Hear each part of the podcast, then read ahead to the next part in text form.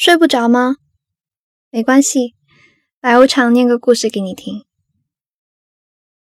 感情里呢，最怕的就是拖着。有时候你觉得你们之间暧昧无比，朋友以上，恋人未达，但现实却是，他总是不表明自己的心迹，对你也总是忽远忽近。他是主动选择走哪条路的人，而你呢，却只能被迫跟着他的脚步前行。我们来听一下今天的故事吧。一年四季，一日三餐都可以吃火锅的方法是什么？自己开家火锅店，或者找个开火锅店的老婆呗。我以为大钟只是因为吃腻了大学食堂，从而犯了什么馋病。打死我都没想到，开火锅店真的成为他职业生涯的开篇。师范专业的我们。都在毕业前夕扎堆往学校挤，实在不想做老师，就转行去公司当个文秘。只有大钟自己搞了个店。说实话吧，我并不看好这项创业计划。一方面呢是现在餐饮业难做，另一方面是我怕大钟把自己的店给吃黄。可是大钟却一点都不同意我的观点，还笃定的跟我说：“以后有你羡慕的。”他说的没错。这是我工作的第三个月，我大概平均一个星期会有五次辞职的想法。昨天下班刷到了大钟涮火锅的朋友圈，尽管他一嘴油，可我却无比羡慕，于是随手点了个赞。大钟立马私聊我，让我去他店里坐坐。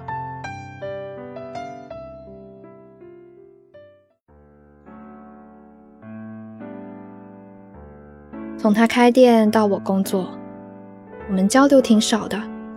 这是我第一次来这儿。店门口立着块牌匾，黑了吧唧的，写的是什么我没看清。说实话，也不打算看清。我一直觉得吧，他开这家店不是为了赚钱，只是换一种逍遥的方式罢了。我大摇大摆地走了进去，嗯，屋子里采光还不错。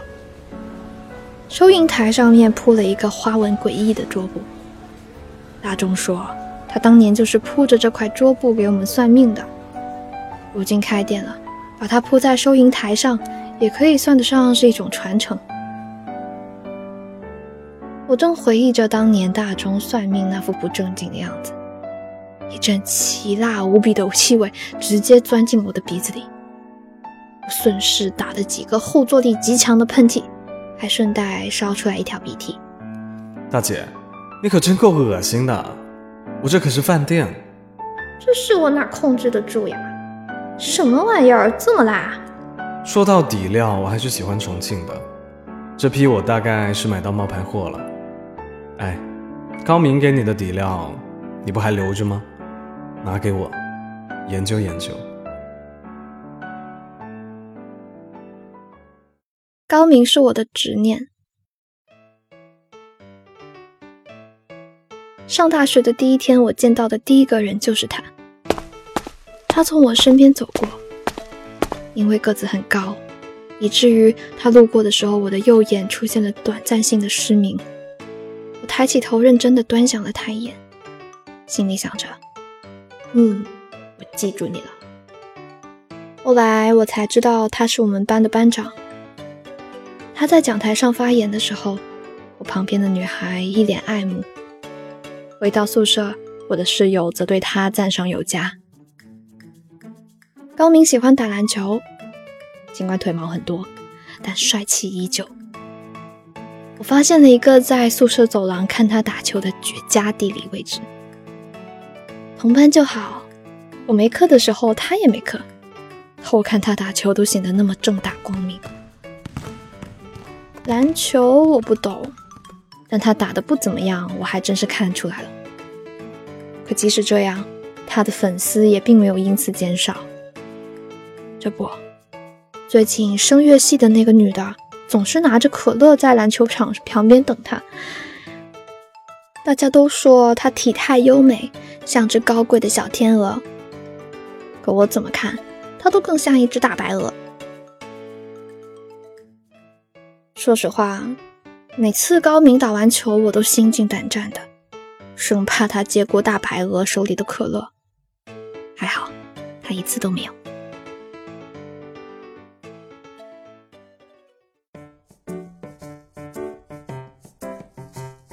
尽管作为近水楼台，我和高明早就是微信好友，可是我俩一句话都没说过。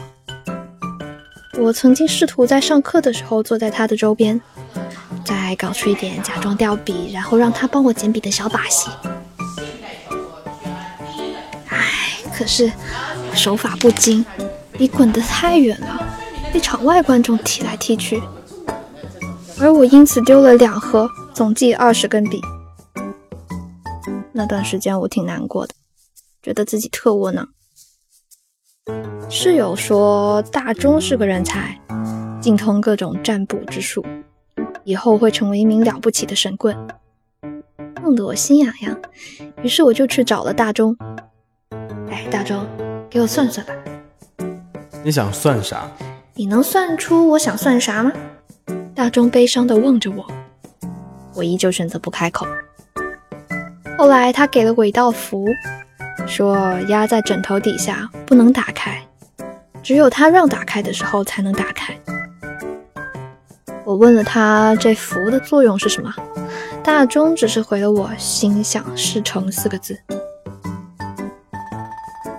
那一晚，我攒着这道符塞到了枕头底下，结果没多久。高明就给我发了条微信，问我在干嘛。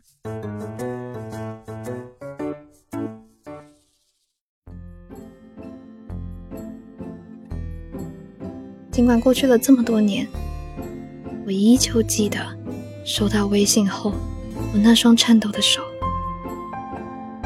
如果大钟那一瞬间就在我身边，我一定会把他抱起来，旋转的像个陀螺，然后让他把服务批发卖给我。我和高明聊了一会儿，他说我很萌，还说我长得很无害，不要什么都相信。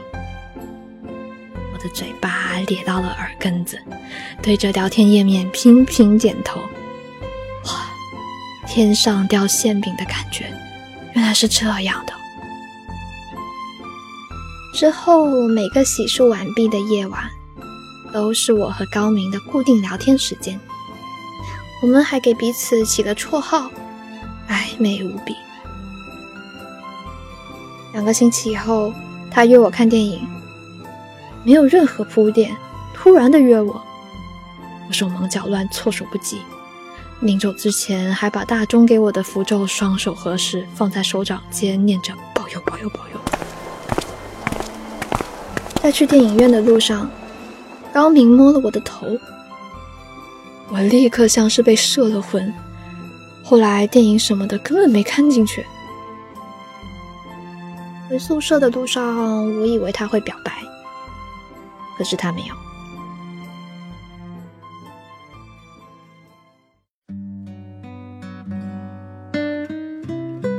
之后，我和高明看了很多场电影，吃了很多顿饭，啊，具体多少次我都记不清了，我只记得。从裙子换成了羽绒服，又从羽绒服换成了裙子。那天电影散场，我终于绷不住了。大概是看电影时旁边那对情侣的原始举动刺激到了我。我问高明：“你喜欢我吗？”他似乎吓了一跳，就好像听见庙里的和尚问其他和尚要不要去吃烧烤一样。盯着他，他用嗓子眼挤出来一个字：“哦。”我松了一口气，乘胜追击：“那要在一起吗？”他沉默了。我甚至在他的眼神里解读出来一丝类似于无奈或是绝望的表情。我吞了一下口水。要不是突然想到我妈，死心都有了。知道了，那就那就算了吧。想要化解尴尬，终归还是要自己给自己台阶下呀。我假装很洒脱的要走，心里却异常难受。脚步刚迈出去，我突然觉得胳膊一紧，高明拉了我一把，还顺势吻了我。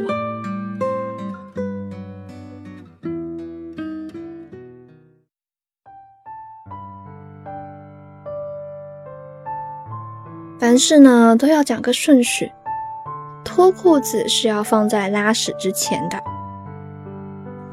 我比谁都明白这个道理，可就因为这个吻，我的智商骤减至零。我们还是会偶尔见面，气氛诡异，举止暧昧。我以为的标志性的、具有里程碑意义的告白迟迟不来。该发生的也都没有发生。我曾经问过高明，那天为什么要决定和我说话？高明告诉我，他看见了我和大钟在班级的一角窃窃私语，我一脸心事重重。大钟最后还塞了一张黄纸给我，他知道大钟爱装神棍，所以怕我被骗。我想。他也许是个好人，只是因为他比较慢热，我找了一万个理由附在他不够爱我的这个事实上，自我蒙蔽的过着日子。假期的前一天，高明告诉我他要去重庆，那是个奇妙的地方，红彤彤的辣会刺激味蕾，也会燃烧激情。高明。在重庆会不会有艳遇呢？这个假期特别漫长，而且炎热无比。高明给我带回了兔头，还有火锅底料。我看着晒黑了几度的高明，心里又多了一份安心。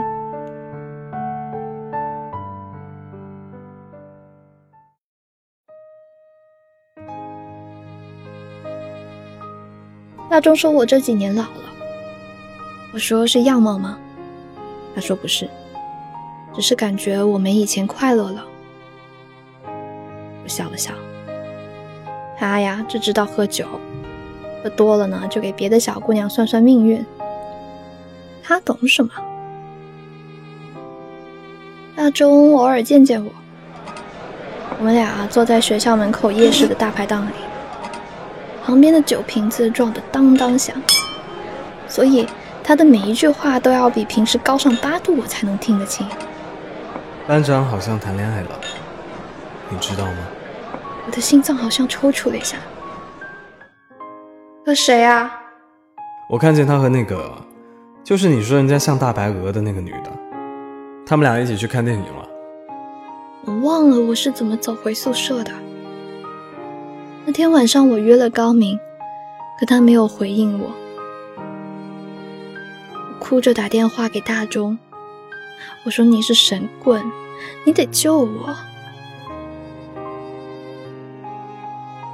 电话那头好像沉默了很久，大钟慢悠悠的传来声音说：“把我给你的符打开，烧成灰，冲水喝了。”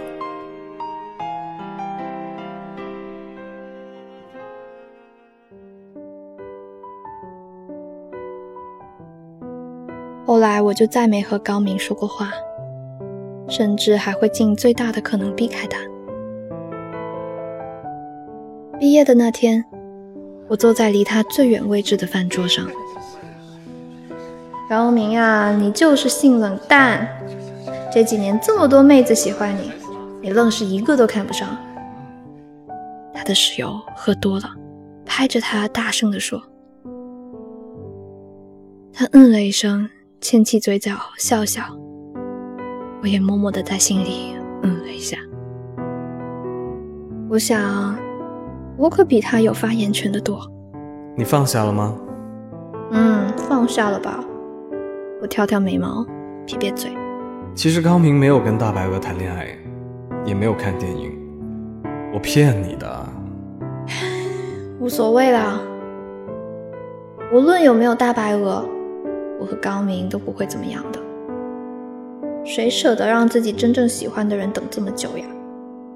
他迟迟都不表示，早就证明了他对我没兴趣。再说，老娘激情似火，和性冷淡的人不匹配，好吗？走，取底料去，明天给你送来。其实大钟让我喝符水的时候，我就知道了，还骂了大钟。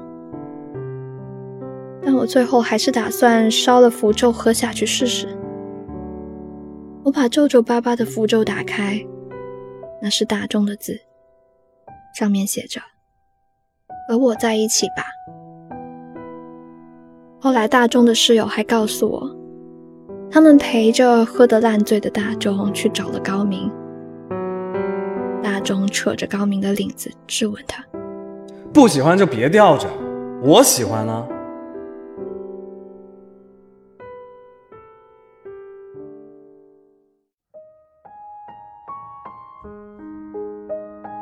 这一切我后来都知道了。而我却在假装不知道。我想，我可能是个坏人吧。不够爱你的人，总是会把你变成不好的样子。高明让我学会了多疑，我让大钟学会了撒谎。我后来偶尔还会听到高明的消息，他去了南方的一座城市，还是自己一个人。他好像还是和过去一样，需要好长的时间才能爱上一个人，或者在不久以后会遇到一个不需要好长时间就能爱上的人。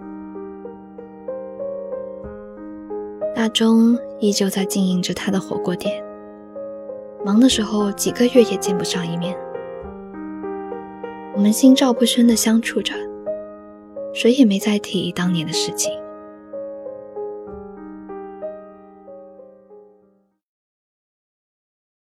今晚的故事念完了。每一份得不到反馈的爱情里，都会有一个不会为你停留的人。或许，这就是人们常常说的有缘无分吧。如果你可以早一点看透这个道理，就不会有那么多委屈和遗憾了。如果喜欢这个故事的话，记得给这个节目呢点一个赞。另外呢，大家要关注微博“睡不着电台”，找我们聊天哦。我是白无常，依旧在 Storybook 睡不着电台等你。晚安。有什么话让人不受伤？爱情本来不是这样，